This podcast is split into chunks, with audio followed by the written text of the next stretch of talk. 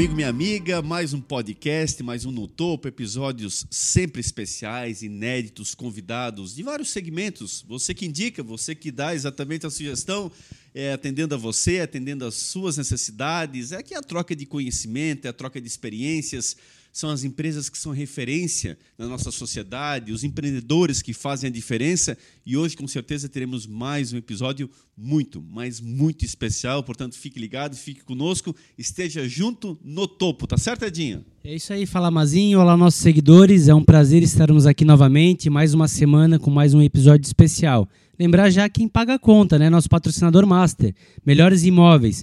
Você que busca comprar ou vender seu imóvel, procure a equipe do Diego, do Jaisso, Melhores Imóveis BNU. É a melhor alternativa para você. Ele acha o imóvel que cabe no seu bolso e no que você procura. Sigam eles no Instagram, Melhores Imóveis BNU. Também está conosco o Sheila. É isso aí, pessoal. Sejam bem-vindos a mais um episódio do No Topo. E para você ficar por dentro da nossa agenda, você pode nos seguir lá no Instagram e no Facebook com o No Topo Oficial. E você acompanha os nossos vídeos aqui das entrevistas no YouTube, no canal No Topo Podcast. Siga, se inscreva lá em nosso canal, ative o sininho das notificações, comente nos episódios que você assistir e em todas as plataformas de áudio você nos encontra por No Topo Podcast. Hoje com certeza vai ser mais uma grande entrevista e vamos a ela. Tá certo, está conosco orgulhosamente, quero saudar o Alan Tomasi, ele que é da ótica Conforto Visual, maravilhosa, uma empresa já sólida aqui na cidade de Blumenau. Vamos falar da rede espalhada aí por toda a nossa região. Mas, Alain, é uma satisfação muito grande ter você aqui conosco. Seja muito bem-vindo. A satisfação, na verdade, é minha. Muito obrigado pela oportunidade de, de falar sobre a empresa, de divulgar, é, passar um pouquinho da experiência, da nossa história aí de 28 anos de, de caminhada.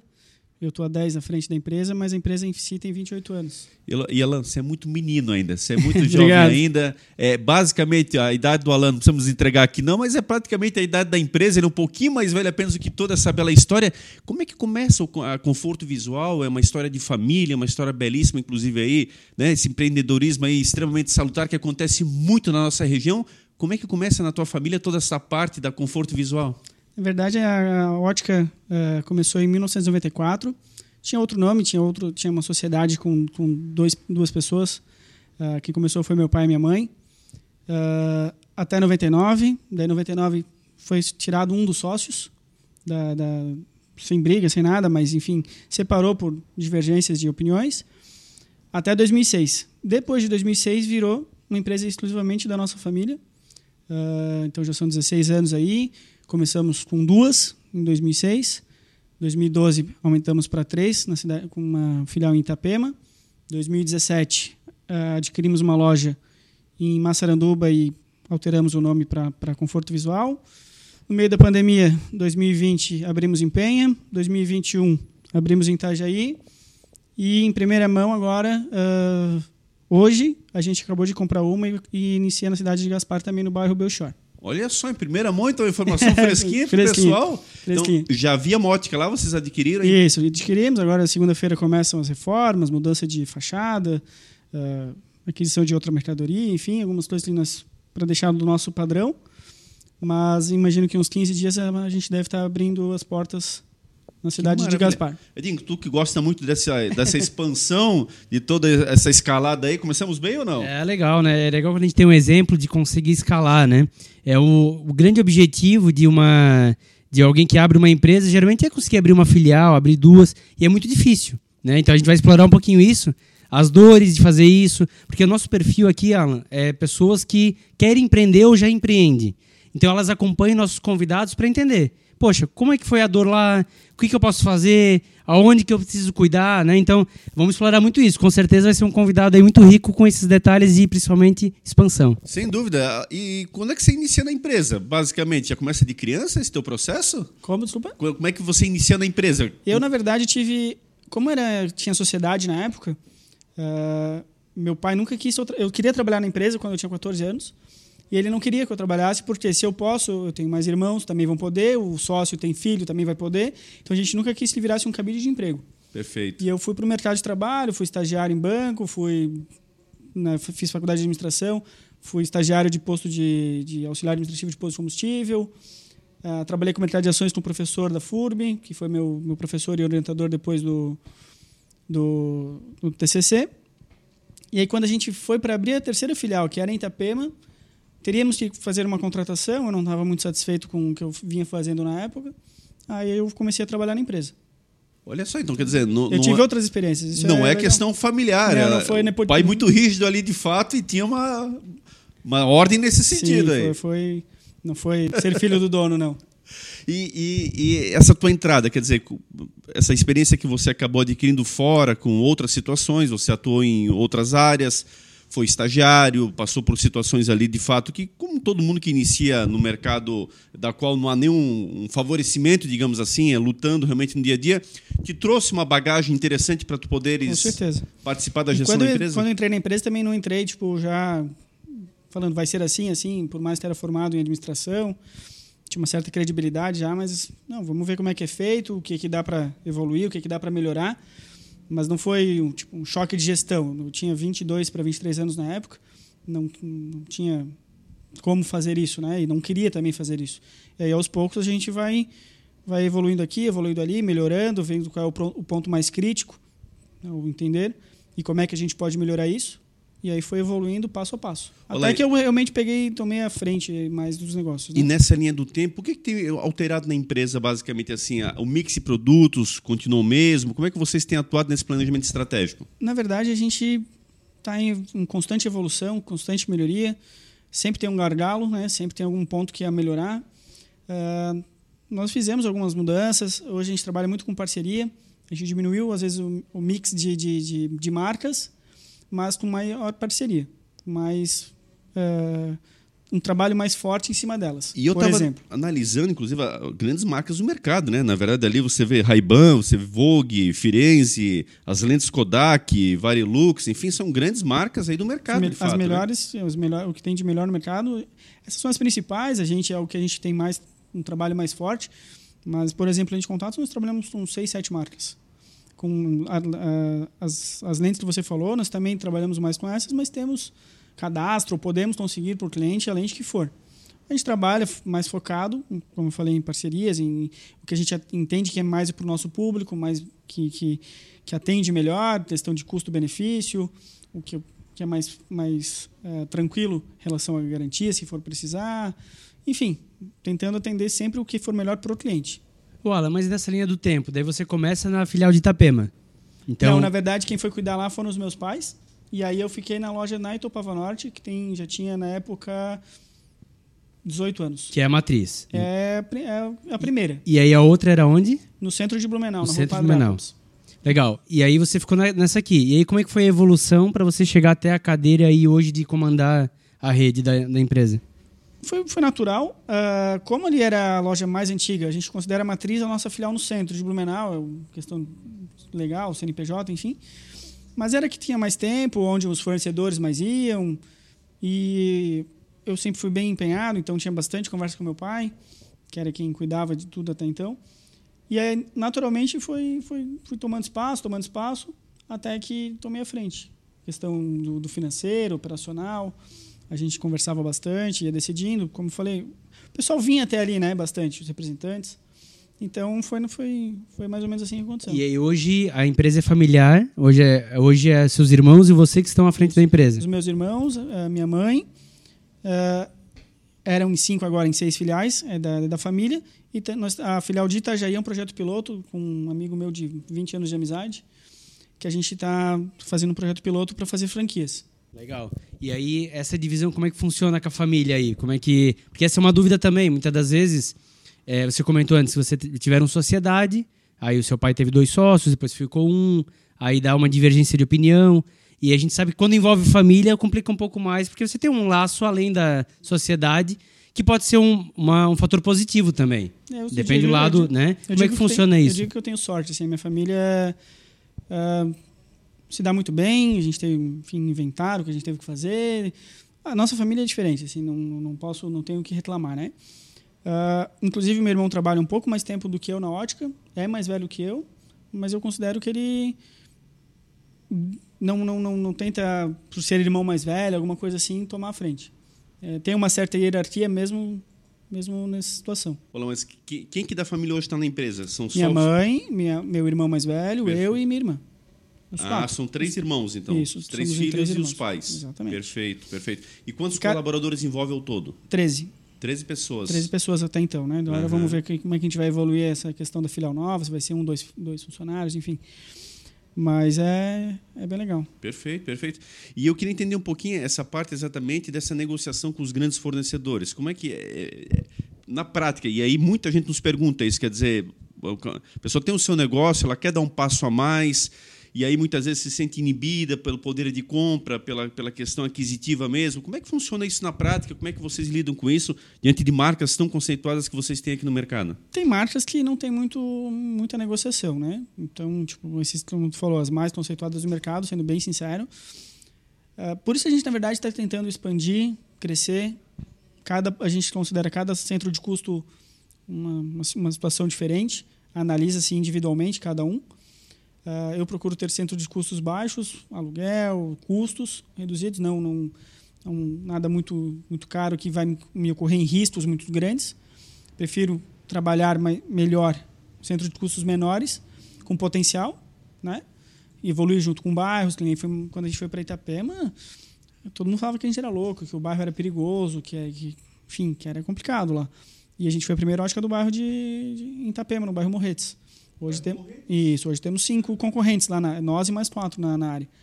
Inclusive alguns na frente, exatamente. Mas nós fomos os primeiros lá, já fomos, fazem 10 para 11 anos que nós temos a filial. E a gente vai evoluindo, vai crescendo, vai, vai expandindo, fortalecendo parcerias. Não queremos que seja bom só para nós, porque isso não é sustentável. Então é sempre negociações ganha-ganha, né? que seja bom para todo mundo. A gente pede alguma coisa a mais, mas entende que tem que entregar um- uma contrapartida nessa situação. E vamos caso a caso analisando. Né? Claro que a gente procura ter descontos especiais para ter mais margem, né? Não, que eu vou repassar isso para o cliente, mas eu tenho como na hora da venda ter uma negociação melhor também com o meu cliente. E essa é a nossa ideia, expandir para reduzir os custos administrativos, ratear isso, para conseguir barganhar junto aos fornecedores mais preço. E assim vamos E como é que funciona essa expansão? É, são oportunidades que vão surgindo ou é visão que vocês não? Queremos ter uma em Itapema, queremos E- ter uma em Gaspar.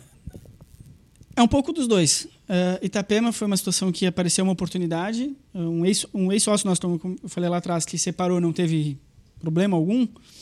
Ele foi mais para o ramo de imóveis, queria investir nisso. Abriu, tinha um, um prédio lá e ofereceu para o meu pai para a gente abrir a filial lá. Era muito distante, era 85 quilômetros aqui da, de Blumenau, na- da nossa casa. E a gente viu como uma oportunidade e fomos lá. Massaranduba não era nosso radar, eh, mas eu sempre estou em contato com fornecedores, com parceiros de negócios. Onde é que tu vê que tem espaço para ter uma ótica? Porque tem lugar que tem uma ótica do lado da outra. A gente não tem medo de concorrência, a gente faz nosso trabalho, não, não tem problema. Mas se tu puder ir para uma região onde é, tem menos concorrência, porque pode ter a concorrência legal, mas pode ter a concorrência também desleal. Até o público entender isso, às vezes tu pena um pouquinho, né? Então a gente procura oportunidades né, de, de, de locais onde a gente vê que tem potencial. Massaranduba foi uma loja que já tinha uns 3, 4 anos, já tinha trocado uns três donos. Um que não era muito do ramo começou, aí trocou para outro, mas era de Joinville e, e não tinha muita estrutura. Enfim, a gente acabou, pô, foi lá, viu, pô, estão faturando, mas tem que melhorar isso, tem que melhorar aquilo. Se a gente colocar o nosso jeito de trabalhar aqui, acho que vai dar certo. E muito, é a segunda loja que tem melhor média de faturamento hoje, por exemplo. Nós falamos de, de Gaspar, falamos de Blumenau, de Itapema, de Massaranduba, de Itajaí, mas tem uma loja que é no Reduto do Blumenauense, no litoral, né? É uma, eu sempre brinco que é uma filial de Blumenau lá, cara. Que empenha. Quantas vezes eu encontro clientes aqui do bairro da Itapavanote que estão em Penha? Tem uma situação bem legal, é o meu melhor caso de sucesso. A gente abriu em dezembro de 2020, bem no, fazia sete, oito meses da pandemia. Ah, foi, um- foi uma atacada, eu sempre brinco, que é uma atacada mais certa que eu dei até hoje. Peguei o carro, um feriado de 12 de, de outubro. Ah, parei, tem alguns conhecidos, como tu falou, é um reduto de Blumenau, né? Então, ah, tinham me dado uma dica de um local lá, parei o carro, fui andando para cá, para lá, para ver, ver se tinha alguma sala disponível, como é que era o comércio na região, etc. Peguei alguns contatos, mas não dá para ter só um plano A, tem, tem sempre um, eu gosto de ter pelo menos uma segunda opção. Peguei o carro, coloquei o carro, fui mais uns dois quilômetros para frente, parei de novo, andei para cá, andei para lá, fiz uma pesquisa de mercado a pé mesmo. Achei uma sala que eu achei legal, não tinha nem placa, mas nitidamente seria um comércio. Tinha um comércio do lado, tal, ali era um estavam reformando, finalizando, uma sala ficou bacana, bonita, mas não tinha nem placa. Peguei o telefone da loja do lado, anotei para segunda-feira mandar para no próximo dia útil mandar mensagem ver como é que era o telefone do proprietário, se ele ia alugar, quanto é que era aluguel, que eu não tinha nem muita noção disso na época. E aí, o primeiro ponto que eu parei em Penha também fiz isso, que também não tinha não tinha placa de aluguel, mas peguei peguei, peguei o telefone. Enfim, os dois fiquei com o telefone dos dois, negociei, conversei. Ficamos aí uns 15 dias, isso não fui sozinho, minha família me ajudou a decidir também e tal. Eles falaram, Alan, tu que viu como é que é. O que tu falar, a gente, a gente vai. E deu muito certo. Em 30 dias, fiz as reformas que precisava ainda para o ramo específico. Compramos móveis, mercadoria, fazemos placa e deu muito certo. Já começou indo muito bem. Eu abri em dezembro, mesmo com pandemia, foi um mês legal. Janeiro foi muito bom. Fevereiro e março foi um pouquinho menor, mas depois já começou de novo. a- Eu digo assim, todo mundo pergunta, ah, mas quanto tempo demora para começar a se Exato. pagar o comércio, aquele negócio? Normalmente a gente sabe que demora 24, 36 meses. Lá eu posso dizer que eu tive muita sorte que em questão de 12, 13 meses já o negócio Olha começou só. a Mas lá tava fluir no muito legal. Lá foi porque O não era uma litoral, o oportunidade. litoral todo está no radar. Ah, lá apareceu porque, como eu falei, eu sempre estou falando com fornecedores. Lá não tinha uma ótica para comprar. Mas tem outras cidades, eles falaram, ó, aqui, ó, tem dois taras, du- duas óticas, uma é legal, a outra, o cara não dá Tem uma... espaço de mercado. Tem espaço de mercado. Penha também falaram isso para mim. E tem algumas outras cidades, eu também faço pesquisa de ah, número de concorrentes por habitantes, que a gente tem uma ideia de quanto é que é interessante, né, que a gente que faça-se isso. E aí foi isso. Aí, logo depois, eu abri Itajaí. Itajaí foi seis meses depois de Penha. Cinco, seis Foi a meses. última, então, Itajaí. Foi a última, foi 7 de maio do ano passado, nós abrimos um dia antes do Dia das Mães. Aí já foi um processo um pouquinho diferente. Essa é a sociedade com o meu, meu sócio, ele que achou a sala, mas eu, eu avalizei também. Ah, também deu, deu, tá indo muito bem. Não da mesma forma que Penha, mas cada, cada, cada situação tem uma, é uma situação. Não posso, graças a Deus está indo, tá indo legal. Tá mais na média, né? O tempo para evoluir o faturamento. Mas Agora, ao mesmo tempo que vai expandindo, querendo ou não, e para mim a frase que marcou muito tu ali no começo da nossa conversa foi essa, poxa, lá em Itapema, 84 quilômetros, imagino que sempre, essa é a primeira avaliação, né? É- Essa, essa ramificação que vai sendo criada. Como gerir isso tudo? Quer dizer, vão ficando distantes esses endereços, você vai criando vários pontos, até É. então era uma loja, ah, nós temos uma no centro, uma na Itupava Norte, pega o carro, vai lá, volta, faz isso em 15 É, minutos. Lá, na verdade, foi uma situação que meu pai e minha mãe, que já tinham começado vários Sim. projetos, que se mudaram literalmente para Itapema, alugamos um apartamento lá Perfeito. e eles foram cuidar. Então ficar, ficou eu numa filial, meu irmão na do centro e alguém da família lá. Até aí não foi tão complicado, porque né, sempre tinha alguém da família cuidando bem de perto. Era, eram, eram controles mais arcaicos, vamos dizer assim, na Perfeito. época. É, o que começou a complicar um pouquinho foi, por exemplo, em 2017 com Massaranduba. Que aí não tinha ninguém da família para ficar lá. Começou a ser a primeira que Ah, tem alguém em terceiro, responsável. administrar a distância por, por sistema, por câmera, acompanhando duas, três vezes na semana. Aí é que a gente começou a sentir um pouquinho mais. E eu brinco assim, ah, posso ganhar na Mega Sena, eu não vou abrir 20 óticas de uma vez. Uhum. Eu acho que é muito arriscado, eu vou de passo em passo. Agora a gente já está um pouquinho mais de bagagem, já Sim. dá para acelerar um pouquinho o ritmo. Sim.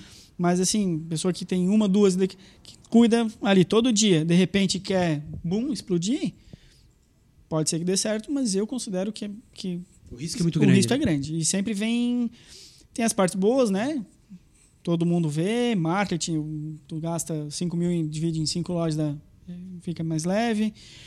Uh, os fornecedores te começam a todo dia, todo dia, toda semana, alguns entram em contato comigo querendo vender.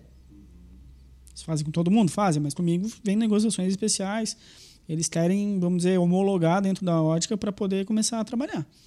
Então, tu começa a ter essa parte que é boa, mas tu tem as dificuldades de, de, de administração. Tivemos problemas, infelizmente, de, de funcionário com, com problemas, enfim, Sim, sim. ah, de, de roubo, enfim, até. E também de, tipo, ah, receber uma proposta de emprego e tem que sair. Aí fica abandonado. abandonado. Então, como é que tu vai fazer? Uma de cada vez, tu vai se estruturando, tu vai né, crescendo. Mas tem, tem suas dificuldades, claro. Então, onde é que não tem gente da família hoje? Quais são as lojas? Penha, Itajaí, full time, né? Aham. Penha, Itajaí, Massaranduba, Belchor também não vai ter. Essas não tem. Mas Itajaí ainda nesse modelo novo tem um dono, né? Porque o teu sócio tá lá. Na né? verdade, meu sócio é basicamente investidor. Ah, Quem cuida, entendi. administra, administra ela sou eu com os funcionários. Mas ele não está no dia a dia. Não, não, ele não está no dia a dia. Ah, entendi, é- entendi. Essa, essa é a ideia, na verdade. Assim, a gente consiga investidores. Pode ser que a pessoa franquia, compra uma franquia que ela vai administrar, mas pode ser que a gente tenha um modelo de negócio que a gente franquie e nós auxiliamos de perto essa administração. Mas para me entender bem esse teu modelo de, de expansão, então vamos pegar essa de Penha. Como é que você começa em relação aos funcionários? Quem é que começa a tocar Não, lá na loja? verdade quem começou fui eu. Né? eu, eu Você foi para lá daí? Foi para lá, a gente tem um reduto de, de Blumenauense, claro, temos uma, uma casa lá. E aí, pelos três, quatro meses, eu, eu cuidei. Agora. Até fazer essa transição de Isso. achar a pessoa ideal e Isso. tal. E... Nós, É. como a gente foi passo a passo, a gente foi estruturando todo o nosso administrativo, toda, toda a parte de, que precisa de auxílio é em Blumenau. As funcionárias têm a função basicamente de vender e manter a loja E, organizada. e Massaranduba também começou com essa estratégia? Alguém de vocês lá iniciando? Para treinar o funcionário, a gente ia e vinha todo dia. É, para até treinar, selecionar, treinar o funcionário. Sim. E aí tivemos lá tivemos três ou quatro trocas. Agora essa funcionária já está há três anos e meio com a gente. Mas até então, até, até acertar, foi um pouquinho estressante. Né? Então a gente ia e vinha bastante. Eu queria voltar lá atrás, nos teus pais. Por que ótica? Como é que eles foram parar nesse ramo? Na verdade, isso meu pai começou a trabalhar com 14 anos na Relogeria Ótica Universal. Ah, É, até ele tava, foi no escritório, ele era muito novo e tal, não, não, não gostou, não estava indo bem. Até ia, pelo que me falaram, ele me falou, ele ia sair, iam tirar ele. E aí colocaram ele na parte da ótica. E ele ficou 17 anos dentro da ótica. ali ele se encontrou. Ali ele gostou, foi para cuidar do laboratório, fabricar a lente mesmo. É, foi evoluindo lá dentro, virou chefe de laboratório, enfim. E aí, em 93 para 94, que ele saiu. Daí já tinha... Era o que ele sabia fazer na vida, né? Dos, dos 14 aos 31 anos. E aí... Ele era muito dedicado, então... Quando eles soube, que- souberam que ele saiu, o cara já... Não, vem trabalhar comigo, vamos abrir uma junto. Foi basicamente assim. E aí, ele ele falou, não, beleza, eu abriu- até vou, mas daí tem o meu amigo aqui que já trabalha 12, 13 anos juntos também. Daí foi, foi, foi feita a sociedade dessa forma. Aí ele criou a dele junto na sociedade. Isso, exatamente. Legal, bacana. É, Alan, eu reputo assim, esse teu ramo, ele é um ramo talvez que mais tenha pirataria. É uma coisa assim absurda, de fato, é vendedor ambulante, você encontra em qualquer esquina. Só que ao mesmo tempo, também reputo da gravidade disso, porque a saúde visual acima de tudo. Uma coisa que é, tu deves conseguir me responder, evidente, muito melhor do que eu, mas muitos brasileiros usam óculos. Não sei se tem uma estatística em relação ao quantitativo da população. Eu já usei óculos de grau, me referindo a hoje eu uso óculos de sol. O Edinho já usou óculos, o Sheila usa óculos. Então, poxa, só quem depende de uma lente de grau sabe o que isso representa, a qualidade de vida que isso representa. Muitos brasileiros, inclusive, não têm essa possibilidade, acabam utilizando o grau errado, não vão ao oftalmo com, com, Com frequência. é, com frequência. Como é que lidar com tudo isso? Porque é um papel muito importante, eu diria assim. A gente já trouxe aqui vários segmentos, entra o entretenimento, entram várias questões que têm a sua importância, mas vamos lá, aqui a gente está falando de novo de saúde e de uma coisa que talvez é da mais, das mais disturbadas na população, exatamente por essa, esse equívoco de produtos piratas aliados à falta eh, de visita recorrente a um especialista médico, enfim. Então, essa, essa missão, como é que você leva isso no dia a dia? Como é que você encara esse cenário que nós já temos há muito tempo aqui no nosso país de, de quase que um completo caos nessa, nessa parte, pela falta de até mesmo de, informações corretas a esse respeito? É, tem que ser bem, bastante resi- resiliente, cara. Porque assim, ah, eu acho engraçado a pessoa falar, não, precisa ser nada muito bom, é só pra enxergar. só pra enxergar. Tu não consegue fazer nada. Eu brinco assim, às vezes eu resolvo problemas de famílias. E, e na genu- ingenuidade Imagina- falando isso muitas vezes. Sim, imagina tu chegar em casa todo dia estressado, com dor de cabeça, porque tu não enxergou direito, isso, isso causa alguns outros problemas. Aí tu já briga com o filho, já briga com o marido, já, já, já a vida né, vai desandando por causa de uma coisa simples, às vezes. Ah, a questão de pirataria, infelizmente, não tem. A gente. Não, tem muito o que fazer, né? A gente instrui nossos clientes melhor não usar um óculos e usar um óculos de camelô, por exemplo. E quando tu está é, sem, sem usar óculos de sol, teu olho fica pequenininho, tua pupila fica e não entra e não entra raios nocivos. Agora, quando tu põe um corpo ali escuro, um óculos de sol que não tem a proteção, a pupila dilata para enxergar e não está te protegendo. Então, é melhor tu não usar nada, por exemplo. A gente fala isso constantemente. Nós, temos, nós somos bem criteriosos quanto ao que nós vendemos, sempre. Uh, questão de, de, de, de, proteção, né? Mas a qualidade dos produtos também. Dá um problema num produto que eu te vendo. Eu resolver isso é o mínimo. Eu, não, eu não posso ter esse problema. Então a gente está em, em, constante né, procura de, de, fornecedores melhores e, enfim, já tirei alguns que, que eram bons e de repente começaram a ter muito problema. Eu simplesmente cortei, correm atrás de mim até hoje, dizem que melhorou a qualidade de novo, etc. Mas como eu estou sendo bem atendido por um outro, eu, eu continuo nessa parceria. Né? E a questão de instrução, assim, ó, eu acho que nós ainda vivemos numa região evoluída, né? Tem muita gente que não está muito aí. Acha, ah, não, esse aqui era do meu pai e eu estou usando. A pessoa quando tem 40 anos precisa de um grau, quando tem 70, 80 precisa de outro. Mas tem gente que usa. Ah, achei esse aqui no sofá. Essa semana aconteceu que falaram para mim que o cliente achou no sofá o óculos. Eu não sei o que, que ele. Acho que ele faz estofamento, assim, ele, ele faz a poltrona. E ele achou lá e estava usando, porque ficou bom. Ou é um grau muito forte, que está deixando o olho dele preguiçoso e vai daqui a pouco precisar de grau mais forte ainda.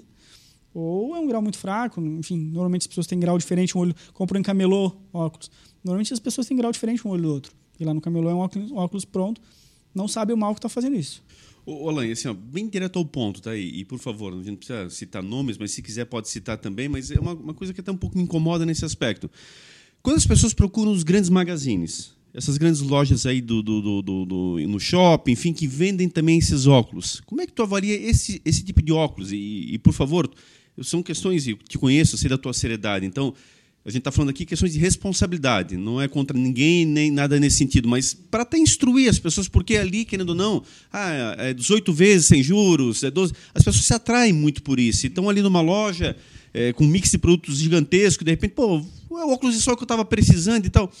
Como é que tu avalia isso? Quer dizer, dá para confiar nesse tipo de oportunidade? Como é que é isso? Eu falar de uma coisa dessa pode parecer. Não, mas por né, favor, eu, eu repito, eu, eu, te pergunto Sim. porque eu sei da tua seriedade. Acontece muito de comprarem lá, mas para nós temos que ter um, óculo, um ótico responsável dentro de cada filial. Se tiver um, óculo, um ótico responsável, que nem farmacêutico, e ele não tiver a vigilância for lá, tem que fechar as portas até. Ele está no médico, ele está no almoço, ele está onde for. Tem que ter alguém responsável. Se está vendendo óculos, isso. tem que ter um ótico responsável. Dentro das óticas, sim. Perfeito. Dentro do, dos magazines, acredito que não aconteça isso sei se é porque é só óculos de sol, enfim. Mas acontece muito deles comprarem lá, precisa de um ajuste, porque está escorregando, quando a pessoa vai fazer qualquer coisa o óculos cai, ou está apertando demais, e aí eles vêm até nós para fazer ajustes, enfim. Cara, eu nunca fiquei tipo assim, pô, ah, isso é. Eu vou focar no meu negócio, o que, que eu posso fazer para melhorar, porque lutar contra os grandes magazines, alguma coisa assim, não vejo muita viabilidade de fazer isso, tá? Claro que não acho legal, acho até um pouco injusto. Imagino que eles compram mil vezes mais do que eu, então eles têm como fazer preços mais atrativos, enfim. Mas, Mas faz parte. Ter óculos de, de qualidade mínima, digamos assim. Pelo que a é, gente é, pega, entrar, pelo que a gente pega, não, não tem qualidade. É não isso. Para posso... a população tentar entender às vezes que na boa intenção ela acaba se perdendo, digamos assim. Então, para ser bem franco, para eles não vai interferir em nada, eles são um mix de produtos gigantesco. Mas a questão é essa, ou seja, tem que desconfiar, digamos Desconfie. assim. Não é achar que porque está numa marca fortíssima de mercado, Sim. que vende, inclusive, produto, o carro-chefe muitas vezes é roupa, uhum. mas está ali um óculos com um agregado, que aquela marca seja confiável. Sim. Né? Com então, certeza. Porque é isso que me preocupa muito, sabe? Da questão da pessoa fazer um investimento que já é tão difícil atualmente. Muitas vezes ela está ali sempre receiosa, contando o seu dinheirinho, mas, de novo, mesmo óculos de sol, eu particularmente, eu não consigo sair mais na rua. Depois eu fiz a cirurgia à época, uhum. pra, pra, por conta da miopia. Eu já não consigo mais, de forma nenhuma, estar tá na rua sem óculos de sol. Tem que estar o óculos. Uma sensibilidade. Porque, nossa, né? é enorme. E o olho começa a lacrimejar, uma coisa impressionante. Então, às vezes, quantas pessoas acabam fazendo dessa forma? Como eu te falei, por, por um parcelamento, por algo nesse sentido. Uhum. E aí eu queria entrar também na, na, tua condição, ou seja, como é que faz para essa população, para ela poder ter acesso às boas marcas? Qual é o desafio do dia a dia para poder fazer com que as pessoas também possam usar produtos melhores, possam ter o conforto visual? Como é que se trabalha isso no mercado? Ah, constantemente a gente está tá, tá à procura de, de, de novas tecnologias, de, de, de oportunidade. Desculpa. Uh, do que o mercado está trabalhando, né? Por exemplo, nós temos uh, diversas formas de pagamento. Antigamente era aquela promissorazinha carnê, né? Perfeito. Hoje em dia nós terceirizamos o crediário devido à inadimplência que, que se cria. Então a gente prefere pagar um percentual para a financeira, mas ter aquilo garantido, do que outra, de outra forma. Quase todo mundo hoje em dia tem cartão de crédito. Mais que não tenha renda muito alta, tudo tem esse cartão de crédito. Uh, nós fazemos em até 18, 24 vezes pela Via Cred. Tá? Então, o que a gente pode fazer para o cliente para dar negócio, a gente faz. Chega a 24 sempre, vezes, né? Chega até 24 vezes na Via Cred. Tá? A gente faz preço à vista, daí Via, é, é um financiamento direto pelo banco lá, né? Hoje em dia, em Blumenau, acho que quase 50% da população tem Via Cred, então é, funciona muito bem. Uh, e o que, o que a gente consegue fazer, link de pagamento, enfim, para o cliente conseguir fazer um negócio com a gente, não é por a gente tem de produtos mais de valor mais mais baixo até de valor mais agregado também, né? É, é, é um desafio de, de, de, ter esse mix de produto e de, do pessoal entender isso. A diferença de uma lente que custa 3 mil para uma lente que custa 300. Né? Isso é um, é um desafio constante de, de treinamento das vendedoras, de venda. Uh, isso é um, um, problema que a gente tem também de, de, de, concorrência. Minha mãe sempre fala de levar gato por lebre. Que é um negócio que tu não consegue. O óculos de sol, tu vê ali a marca e tal, se é falsificado ou não. Sabemos. Acho que tem, dentro de óticas é difícil ter. Porque as, as marcas, os grandes, os grandes, as grandes marcas, elas cuidam um pouco da, da né, disso. Mas de lentes é um pouquinho mais complicado, porque é, é uma marcaçãozinha ali que nem todo mundo consegue ver, tu tem que ter credibilidade. E aí é um trabalho constante. Trabalho certo, tu pode fazer diversas formas de divulgação. Ainda acho que a melhor é o boca a boca. Tá? É a melhor forma de, de, de, de divulgar é um cliente satisfeito. E ele não é teu cliente quando ele comprou contigo, ele é teu cliente quando ele volta a comprar contigo. Ou quando ele indica alguém, ele traz um filho, um pai, uma mãe, um avô. Aí tu pode dizer que ele é teu cliente. E, no, e tu entregar o que tu combinou é o mínimo. Tu tem que fazer mais, tu tem que entregar alguma coisa melhor para ele. E isso não se constrói da noite pro dia, né? Não, é Vocês bem... podem falar isso tem mais de 25 anos de história. Sheila. Cara, para mim, assim, eu uso óculos há quase 15 anos. A minha família inteira usa. É... Não sabe exatamente se é algo genético, mas as minhas irmãs usam. É. Minha mãe, meu irmãozinho, tem um irmãozinho de 7 anos, usa, já utiliza. E para mim, uma grande dificuldade sempre foi o óculos escuro. Assim como o Mazinho falou, tá na rua, às vezes arde o olho, lacrimeja. E eu não, eu não consegui me acostumar com a lente de contato. E uhum. até por gostar de usar óculos. Eu me sinto bem usando óculos de grau, tá tudo certo, então eu não, não, não tenho interesse. Botar grau no óculos de sol é uma alternativa? Não prejudica em alguma coisa? Porque né, agora eu consegui, então. Uh, na verdade, eu tirei o escorpião do bolso e fui lá e fiz um, né? Mas porque é muito mão de vaca. Mas assim, é uma alternativa mesmo para dirigir e tudo mais, é, botar grau no, no, óculos escuro? Com certeza. Até tu falou ali de lente de contato. Hoje em dia, né, não sei quanto tempo faz tu fez isso, se tu foi bem instruído pela, pela pelo, pelo, vendedor, existem uma infinidade, uma infinidade de lentes de contato, de qualidades e preços também, claro. Uh, se tens olho seco, se tu tens, tens alguma coisa específica, tá? Existe Hoje em dia é difícil quem não se adapta à de contato. É um pouquinho chatinho colocar e tirar, né? Isso não tem o que fazer ainda. Mas é o que você falou, é legal, porque muita gente não sabe que dá para fazer óculos de sol com grau. E ninguém sabe que tem grau ali. A não ser que a pessoa tenha um grau muito alto e fica uma espessura, né? Mas, mas fica um óculos de sol normal. Ninguém sabe que tem grau e a pessoa enxerga 100%. Como se fosse um óculos branco. Tá? É bem legal essa opção. Tem muitas fábricas que já estão, e a gente participa também, de promoções. Tu compra um branco e ganha um, ganha um óculos com uma lente de sol também. É só adquirir a armação, né? O, enfim, o, o solar. Mas é, é, isso tem evoluído bastante. O pessoal tem quem nunca fazia, não, não sabe. Em, em Itajaí nesses tempos, acho que foi ano passado, lá para outubro, novembro, eu, a mulher tinha uns 50 e poucos anos, ela falou, nunca usei um óculos de sol, porque ela tem um, tinha um grau alto e nunca tinham falado para ela que ela podia fazer um óculos de sol com grau. Ela ficou maravilhada. Ela é minha melhor maqueteira lá de Itajaí, da, da região veio muita gente indicado por ela, ficou realmente maravilhada. Né? A gente, então a gente mexe com saúde, mas mexe também com bem-estar, com moda. com, com, com pessoas se sentir bem, enxergar. É bem legal, é um ramo bem legal. Pegando esse gancho dos produtos, é, hoje tudo é comprado ou algo é produzido ali dentro da empresa de vocês? E o segundo, como é que funciona a divisão aí do, do mix? Qual que é o carro-chefe? O que, que as pessoas mais procuram? O que, que é o grande Não, percentual de faturamento da ótica? Hoje é tudo comprado fora, a gente não, não, é- não- não fabrica nada. Uh, nós terceirizávamos alguns processos de, de montagem dessas lentes, enfim, fazem três anos e pouquinho que a gente adquiriu a máquina, devido ao volume que vinha crescente, já justificava o investimento, que não é baixo, e como a ideia é crescer, e cada vez esse pagamento ao fornecedor seria maior, então a gente adquiriu a máquina que faz isso. Até tô, pensando, tô, tô vendo para adquirir mais uma, porque né, hoje tem um volume grande. Bacana, Eu não posso ficar à mercê de uma pifar, alguma coisa assim. Ela está com três anos. Então eu tô, tô já na negociação para adquirir mais uma.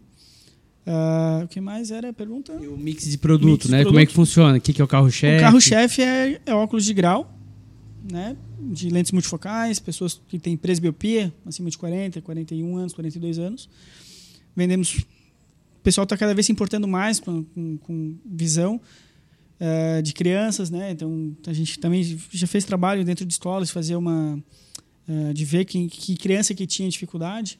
Uma, esqueci a palavra agora, mas. Eh, enfim, olhar assim, fazer um laudo, né? ó, essa criança aqui, diretora, fala para os pais que precisam fazer, dar uma atenção nisso aqui. Mesmo que usam óculos, às vezes o óculos está defasado, enfim. É o principal. Óculos de sol e a lente de contato vem crescendo bastante. A gente até está com uma funcionária, já está quase 10 anos com a gente, está fazendo um curso bem, bem legal, um internacional, um cara de Portugal que está dando esse curso. Segundo, não sei se é. Enfim, o fornecedor falou que duas óticas de Santa Catarina ele poderia indicar. Ele indicou a gente porque ele viu que nos últimos 4, 5 anos a gente cresce, quase dobrou o número de filiais e está trabalhando bastante essa questão de lente de contato e é um incremento.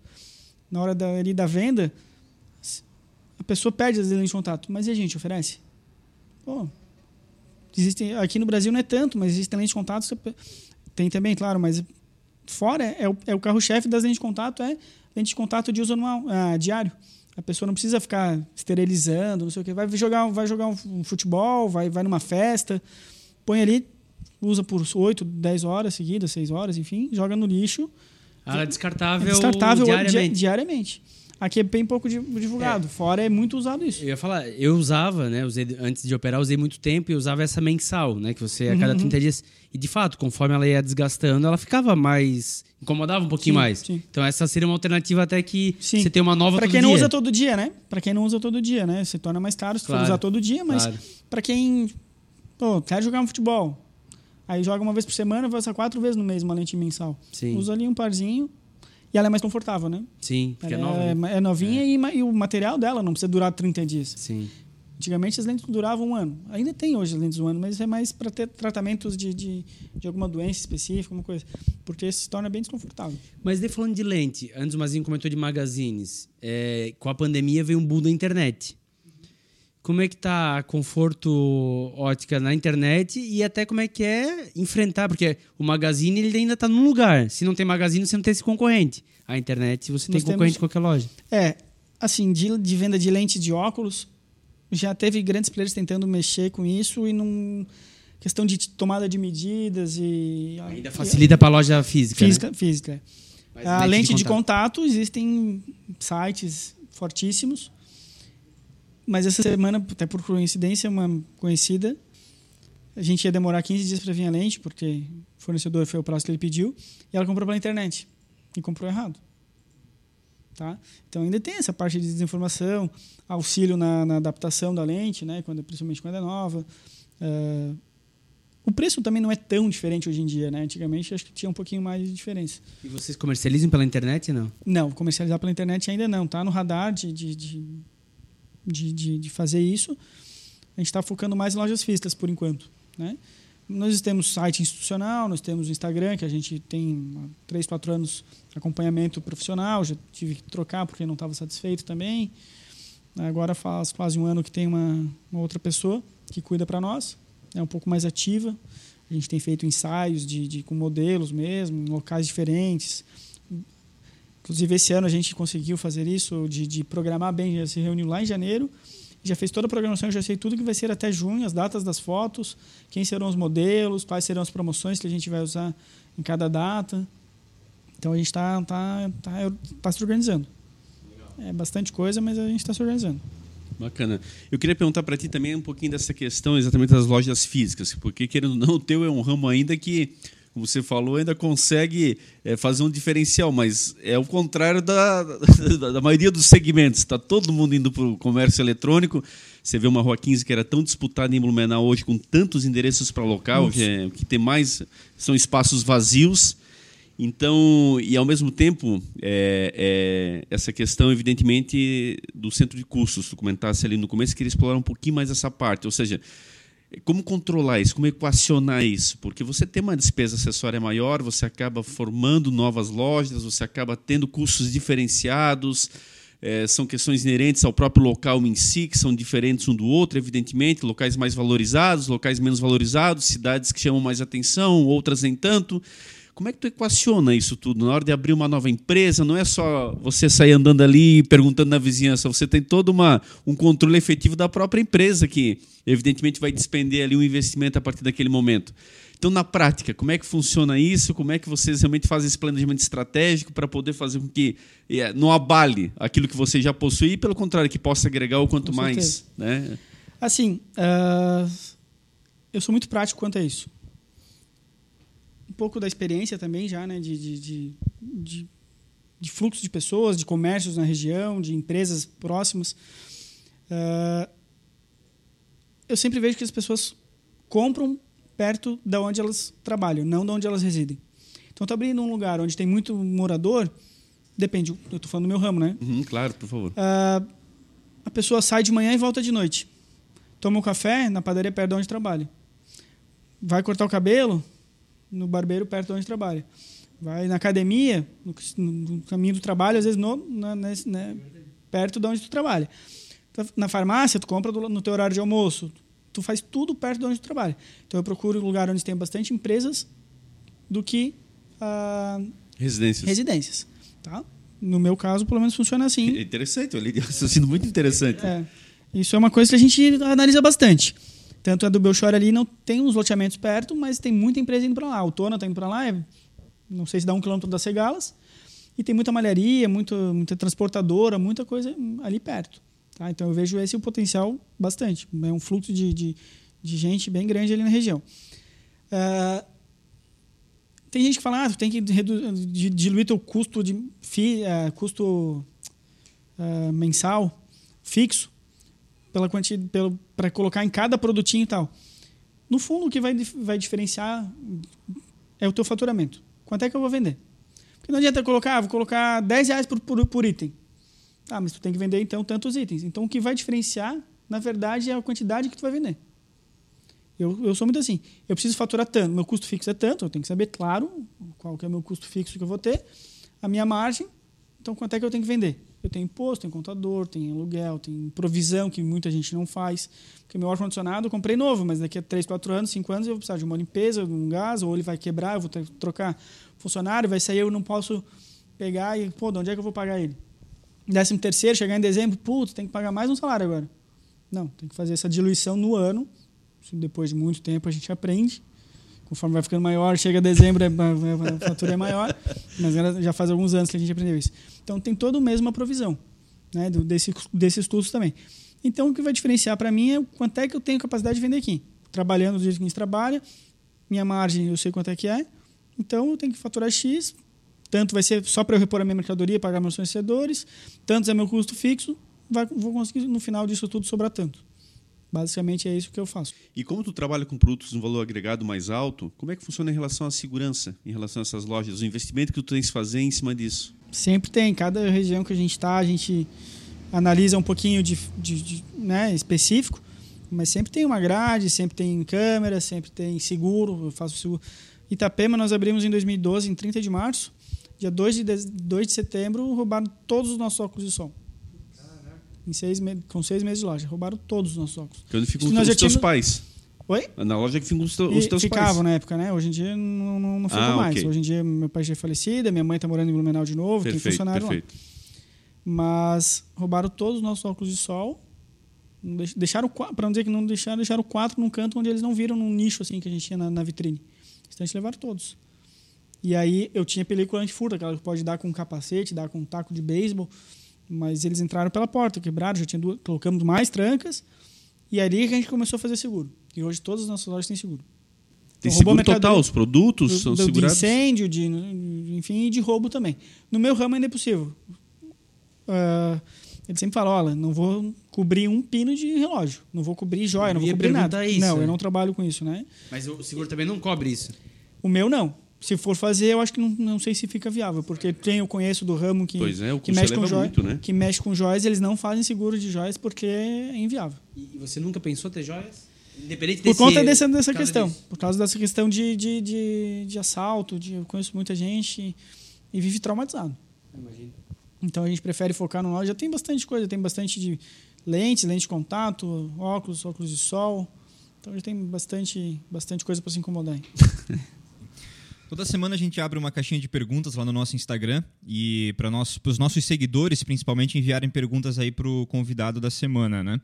Eu separei duas aqui que eu achei muito interessantes. É, Uma do nosso seguidor Edson, que ele pergunta assim: ó, se você pudesse jantar com três pessoas, vivas ou mortas, com quem seriam e por quê? Nossa. Essa é. Nunca tinha parado para pensar. Cara que eu acompanho bastante é o Flávio Augusto, né? Da, da geração de valor. Gosto bastante das ideias dele de instalar o negócio.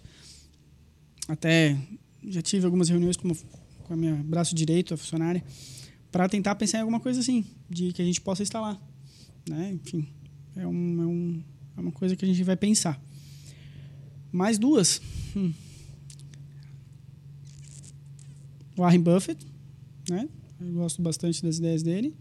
Principalmente pela tua origem do mercado de ações. Mercado de ações, é, eu falei bastante. De não testar, eu sou muito, eu sou um pouco conservador, não testo com os dois pés, né? A fundura do negócio, ele também fala sobre isso. De sempre ter a provisão, sempre ter o gastar o que sobra do investimento, não investir o que sobra dos gastos, por exemplo. É, e mais uma pessoa.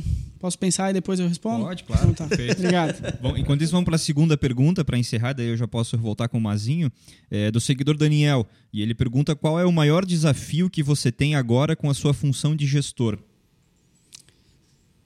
e vejo isso em diversos ramos, com amigos, empresários, que eu converso no, no churrasco ou numa reunião de negócio. É o capital humano, é formar bons funcionários. Formar time, né? Tá? É, formar time é complicado. A gente está em evolução nisso também, tentando desenvolver formas de, pelo menos, eu acompanho muito um cara chamado Fre- Marcos Freitas, que ele fala, contrate, ah, demita rápido e contrate devagar. Selecione bem teu funcionário, mas tu vê que ele não vai, não fica tentando, empurrando. ah, não, vai de novo, vai de novo. Quem acha que um funcionário bom custa caro é quem não sabe quanto custa um funcionário ruim. Porque custa muito, tu, tu perde tua credibilidade de mercado, faz beste- besteira com, com, com cliente, arranja confusão com eu já tive, com, fez confusão com fornecedor, com cliente, com colega de trabalho. E aí o fato não tem muito o que fazer. A gente conversa, tenta desenvolver. Né? Não é também o primeiro, primeiro sinal que acontece, a gente já toma uma atitude drástica. Mas, infelizmente, o, o capital humano, formar bons funcionários é difícil. Graças a Deus eu tô, tô no caminho legal caminho. agora. é. E, e fundamental, né? Porque como você tem loja física e cada vez escalando mais, tem que ter uma boa equipe. Então Tem que ter é, boa é equipe. um dilema que tem que ser resolvido. né? Sim. Demoramos até ajustar bastante, mas agora tem funcionária entrou nova, mas três anos e meio, quatro anos de casa, nove anos de casa. Tive já outras também com 10 anos.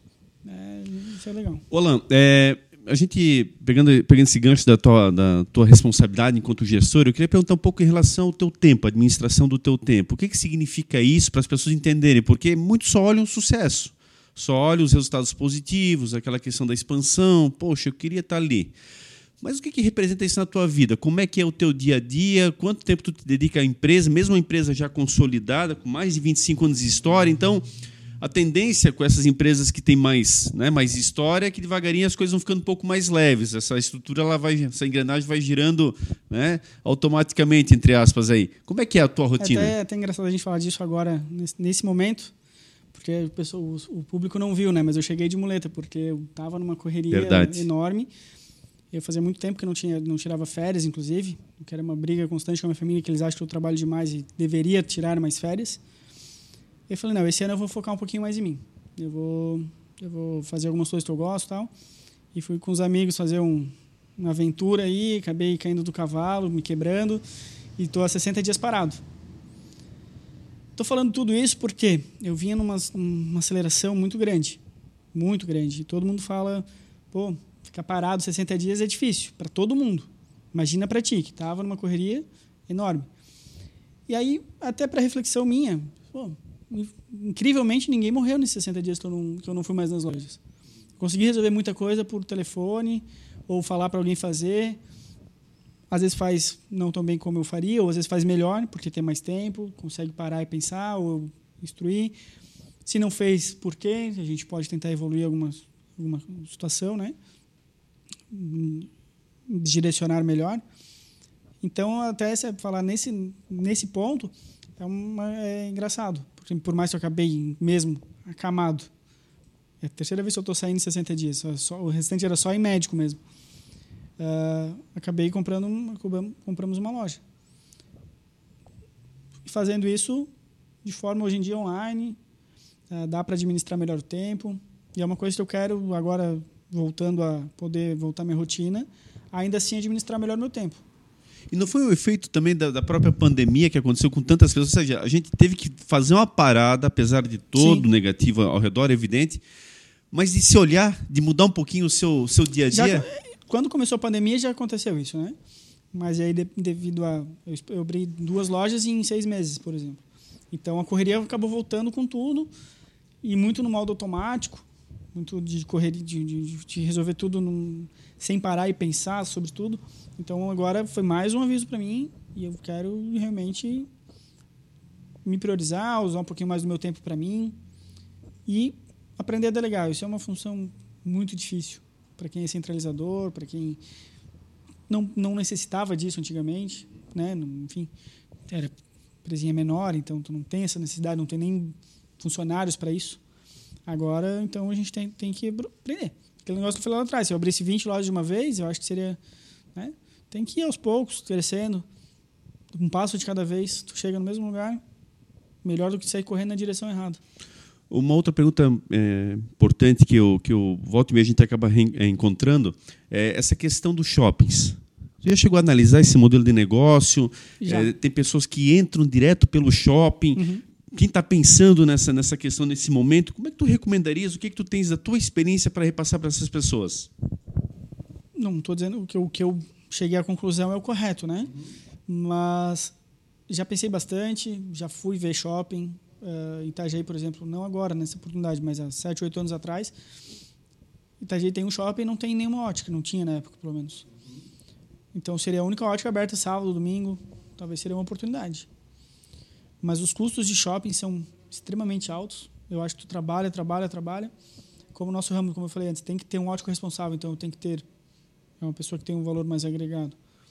Tem que ter no mínimo dois, no mínimo dois, porque são dois turnos de segunda a segunda, tem as folgas, tem etc. Uh, ah, eu acho que trabalha-se muito para no final ter muitos sócios. O shopping, o condomínio do shopping, que imagino quem tem franquia. Então eu não, eu não vejo. E principalmente o ramo e, o, e a mercadoria que eu vendo. Talvez alguém que venda valor muito agregado, que tem um. para faturar o que precisa, não demanda de tanto giro, ok mas para o meu, meu público, aí eu teria que mudar meu público-alvo. Aí eu vou abrir uma. Um, eu vou perder, perder toda a minha sinergia do negócio. Que eu hoje faço marketing para todas as mesmas coisas. Eu coloco, não sei se posso falar, põe na Atlântida uma, uma, uma, uma propaganda. Atende Itajaí, Blumenau, Itapema pega um pouquinho da 102.7, né? tu dilui esse custo. Agora tu vai comunicar alguma loja de shopping, às vezes tu vai ter que fazer um marketing diferente. E aí eu vou abrir um negócio totalmente diferente. Eu prefiro focar no que eu estou fazendo hoje. Penso talvez em ter uma conforto visual prêmio, um produto de valor mais agregado, possivelmente, mais, mais adiante. É uma opção, já, já foi pensado sobre isso. Da mesma forma, a Cooper para que a gente estava falando antes, acho que fora do ar. Pensei já em ter em mercado. Mas também não me adianta ter nada no horário comercial das 8 às 18, porque o pessoal vai no mercado depois do horário. Então, volto a ter dois custos de funcionário. O principal problema que tenho, dificuldade, achar funcionário. Tem rotatividade de empresas em shopping é muito grande, de, de funcionários. Uh, então, eu prefiro trabalhar dessa forma. Eu acho que a tendência é shoppings, claro. A tendência é compras online, que a gente vai fazer alguma coisa, está na pauta. E o bairrismo. Eu estou na parte do. focando no, nos bairros, em vez de ir para centros. Ah, tem um filial em, em Penha que é no bairro centro, mas um bairro de centro de Penha ainda é menor do que um bairro da Itupava Norte, muitas vezes, né? Enfim, o comércio. Os custos de aluguel, por exemplo, enfim. Então eu, eu, sou, eu sou muito de ir para o bairro. Eu acho que ou a pessoa compra online ou a pessoa vai comprar perto do bairro. Se precisar de uma assistência, ir lá para ajustar o óculos, trocar a plaquetinha quando precisa. Muito, nosso ramo é, falou antes, é saúde. Às vezes a gente vira psicólogo do, do, das pessoas, ela chega a chorar dentro da loja, conversa, enfim. É questão de confiança, credibilidade. E por mais que eu estou expandindo e não tem mais. O, muita gente gosta de ser atendido pelo dono, não tem mais como, mas eu quero que meus funcionários tenham essa, essa visão. Isso é uma coisa que a gente conversa. Vai sentar, toma um cafezinho, conversa. Não é o quem está ali na tua frente não é o número, tipo, tem que comprar, vender sair para eu fazer outra coisa, enfim. Não, atende o cliente como tu gostaria de ser atendido. Faz por ele o que gostaria que fizesse por ti. Sempre. Isso é uma coisa que a gente sempre sempre bate nessa tecla. A pessoa veio para trocar, para apertar um parafuso que está frouxo. Já olha os outros todos no, que tem no óculos já para conferir. Não precisa voltar. Se voltar, eu vou resolver igual, mas pô, já não faz ele voltar. Né? O tempo hoje em dia está tão escasso. Então é nesse sentido que a gente trabalha. Em relação à fidelização, você tem alguma política em especial?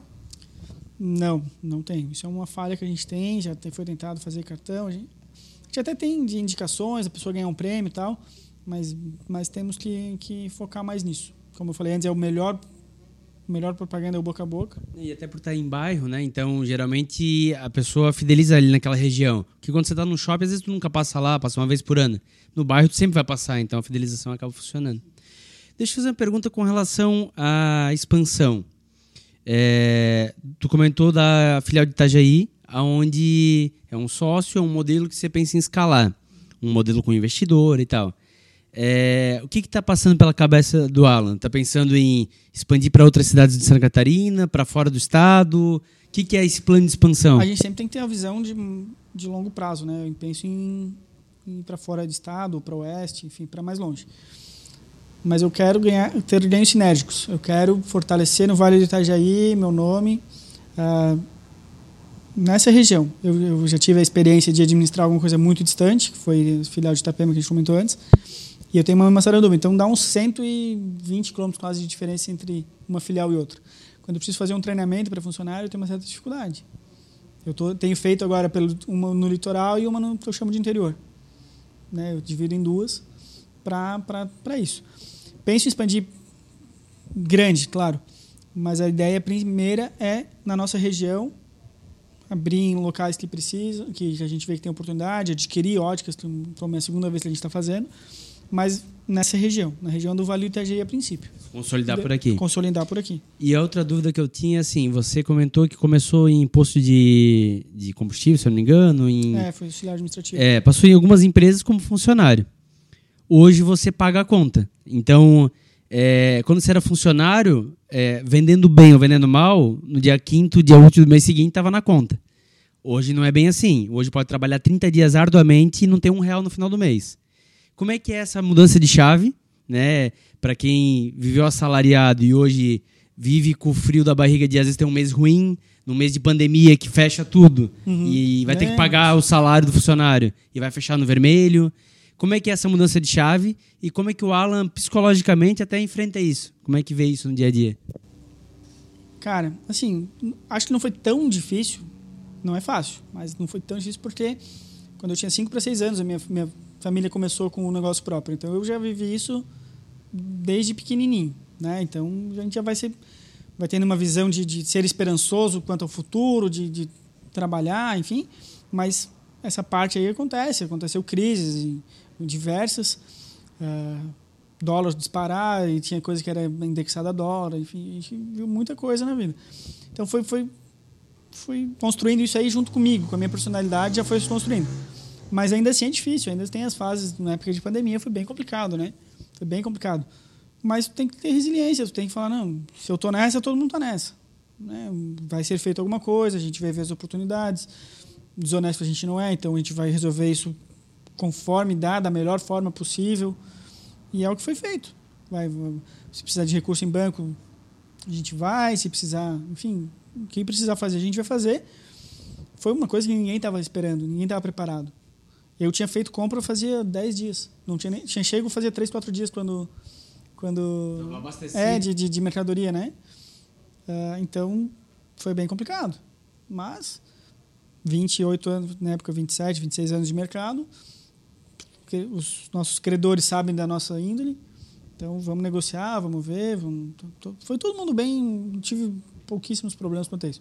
questão do funcionário, a gente falou precisar de alguma coisa, um remédio no mercado, qualquer coisa e estava fechado, pode vale ou o que precisar, vamos vamos se ajudar, depois a gente resolve isso aí. Sempre primeiro pessoa, né? Não tem em primeiro lugar a pessoa. Olha, já estamos caminhando para o final da nossa entrevista. Eu queria te perguntar em relação, você deve conversar na família, internamente e tal, como é que a família enxerga essa história escrita até aqui? Foi satisfatória? Ah, foi além do que a gente imaginava? Como é que vocês internamente, vocês nos encontros ali mais descontraídos, enfim, vocês conversam sobre tudo que vocês construíram até aqui? Com muito orgulho, claro, né? Com...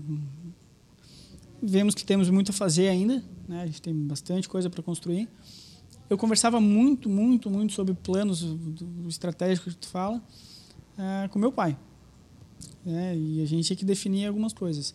Minha família me auxilia, mas eles são muito por mim. Eles veem que eu tomo frente, então muito do, desse, desse, desses planos está na minha cabeça. Mas a gente está né, bem orgulhoso. 60%, 70% das empresas fecham em dois anos. A gente está aí há 28. Nunca tivemos abrir uma filial e fechar. A gente já mudou de filial, até para reduzir, reduzirmos custos, mas não foi o fato principal. A gente que melhorou o ponto que a gente estava, sala maior, mais bem localizada e reduzimos custos. Tá, a gente nunca, graças a Deus, até hoje, nunca tivemos.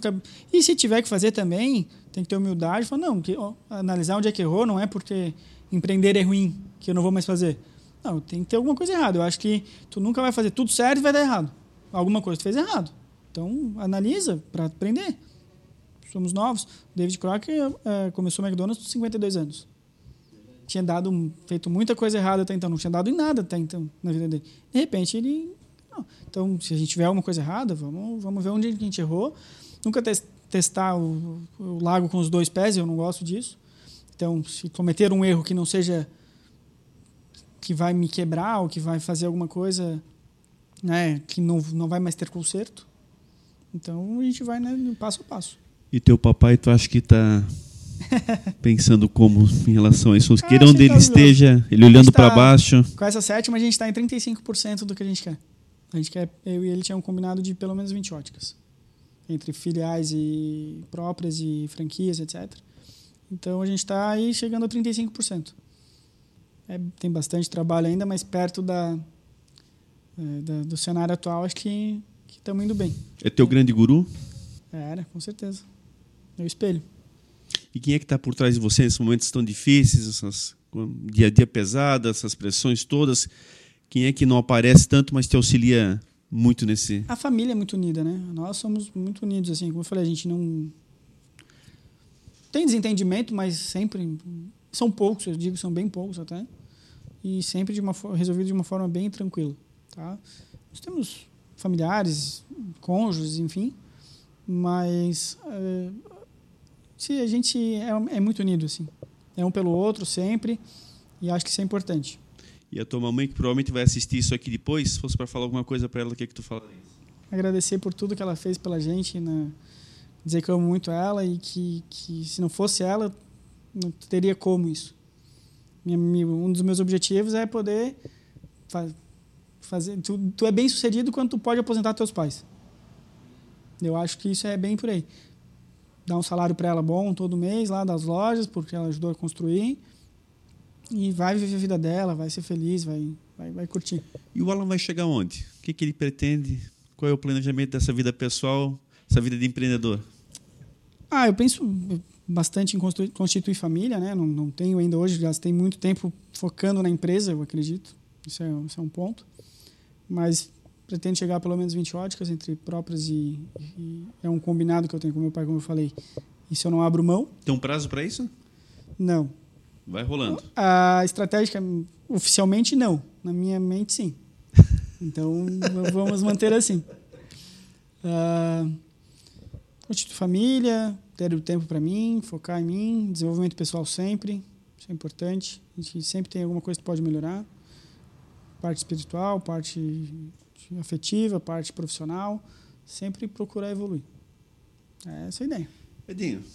Show de bola, né? É isso, né? Mais um grande caso, assim, um caso diferente, uh, um caso de sucessão familiar. Então, aqui no, no topo a gente já trouxe é, pessoas que tiveram que empreender pela dificuldade, a gente já trouxe pessoas que compraram a empresa que elas trabalhavam, e aqui é mais um caso diferente. Um caso de sucessão familiar. Talvez se o papai não tivesse trabalhado na relogeria ótica universal, nunca tinha surgido o segmento na família. E a família conseguiu dar sequência, está conseguindo. E o Alan mostra aí que vai ainda muito mais longe, né? Plano de 20 óticas, está fechando com 7 nesse momento. Então, é um case que, com certeza, você que nos assiste pode se inspirar, pode acompanhar, seguir ele nas redes sociais e acompanhar a evolução disso, porque sem dúvida é mais um grande exemplo de empreendedor aqui local que chegou no sucesso e ainda vai muito mais longe. Então, queria agradecer muito o Alan, vamos na sequência, mas vai deixar o microfone para ele finalizar a participação. Agradecer também Melhores Imóveis BNU, né, o seu parceiro, a sua imobiliária que busca o imóvel personalizado para você, você que busca um imóvel para investir, para alugar, para comprar que é, você não localizou ainda, fala com o Diego e com o Jaisso que eles localizam para você. Para comprar ou para vender, passa as características que eles buscam a melhor opção para você. Sigam eles no Instagram, Melhores Imóveis BNU. É isso, agradecer mais uma vez aí a nossa enorme audiência, a participação de todos os seguidores, pessoal lá no Instagram sempre muito participativo, mandando sugestões de convidados, mandando dicas, fazendo questionamentos é para você que a gente produz esse programa com tanto amor e carinho. Então, a gente fica muito satisfeito com essa participação. Lembrem sempre de ir lá no, no YouTube, ativar o sininho e curtir, porque isso ajuda a chegar ainda mais longe, né, Sheila? É isso, né? É isso aí. E se inscrever no canal, ativar o sininho, compartilhar com, com quem você gosta. Se você ouvir aqui uma história que você julga interessante, compartilha com as pessoas, encaminha para essas pessoas para elas também assistirem e estarem conosco no topo. Nos siga lá no Instagram, arroba no topo oficial, no Facebook também. E se você tem interesse em, assim como a Melhores Imóveis, colar sua marca conosco, nos chame lá no direct, lá no Instagram, que a gente envia o nosso Media Kit para você ver todos os benefícios de ser um parceiro aí do No Topo. Muito obrigado mais uma vez e até a próxima, até o próximo episódio. Valeu, Mazinho. Alan, que Deus te abençoe e ilumine. Você é um cara excepcional, a gente já se conhece há um bom tempo, a história de família é belíssima. Eu acho que é, nos orgulha, literalmente, porque a gente sabe que boa parte das nossas empresas vem de base familiar, mas infelizmente no transcorrer do tempo, muitas vezes acontece uma desavença, um familiar vai para um lado, outro vai para o outro e vocês formaram um núcleo que é muito interessante. Mesmo com a ausência do teu papai, que com certeza faz muita falta, mas está de algum bom lugar ali abençoando, e vocês continuam muito unidos. E que possa continuar assim. Você possa continuar sendo um amigo da comunidade. Você, inclusive, nós não abordamos aqui, mas é um empresário muito voltado à comunidade, às causas comunitárias. Ah, o Conforto Visual sempre foi uma loja parceira da comunidade. Então eu quero deixar câmera e microfone para as tuas considerações, para as tuas despedidas, o que tu quiseres aí para o nosso encerramento. Eu queria agradecer a oportunidade, como eu já falei no início, de falar sobre a empresa. Desculpa a falta de jeito, é a primeira vez que eu estou dando entrevista assim, então, né? Mas vamos colocar o conforto visual aí também no para colocar aí para patrocinador, né? Não esqueçam da gente, vamos ver aí. Não é uma promessa, vamos ver se vocês não estão querendo ganhar muito em pouco tempo, né? Não, mas vamos ver alguma coisa. É, muito obrigado pela oportunidade. Parabéns para vocês também pelo programa. Sucesso.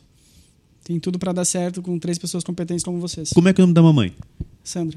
Dona Sandra. Queria dedicar esse programa em especial a ela é a matriarca dessa história toda, quer dizer, quem está aí representando com certeza muito bem também o seu marido e, evidentemente, os filhos aqui nessa composição fantástica. E, novamente, que vocês possam ter muito sucesso, que essa tua expansão possa Amém. continuar tão firme. Você é uma pessoa muito de bom senso, claramente de equilíbrio, de, de, de conhecimento, de buscar abnegadamente, evidentemente, o sucesso, e isso traz para nós também um orgulho muito grande em sermos teu amigo, particularmente me considero, e evidentemente você está aqui conosco. No topo, como eu te falei, se você aqui está, é porque também as pessoas acreditaram, selecionaram, indicaram a tua presença, e para nós é um orgulho muito grande poder ter tido essa entrevista. Não te preocupa com a fala, muito pelo contrário, foi muito bem e é falou aquilo que de fato era para ser falado. Então acho que é isso. Muita gente com certeza pôde aí acompanhar e, evidentemente, aprender ainda mais com toda a tua experiência. Então, que você possa continuar no topo e nós te aplaudindo e referenciando essa bela história.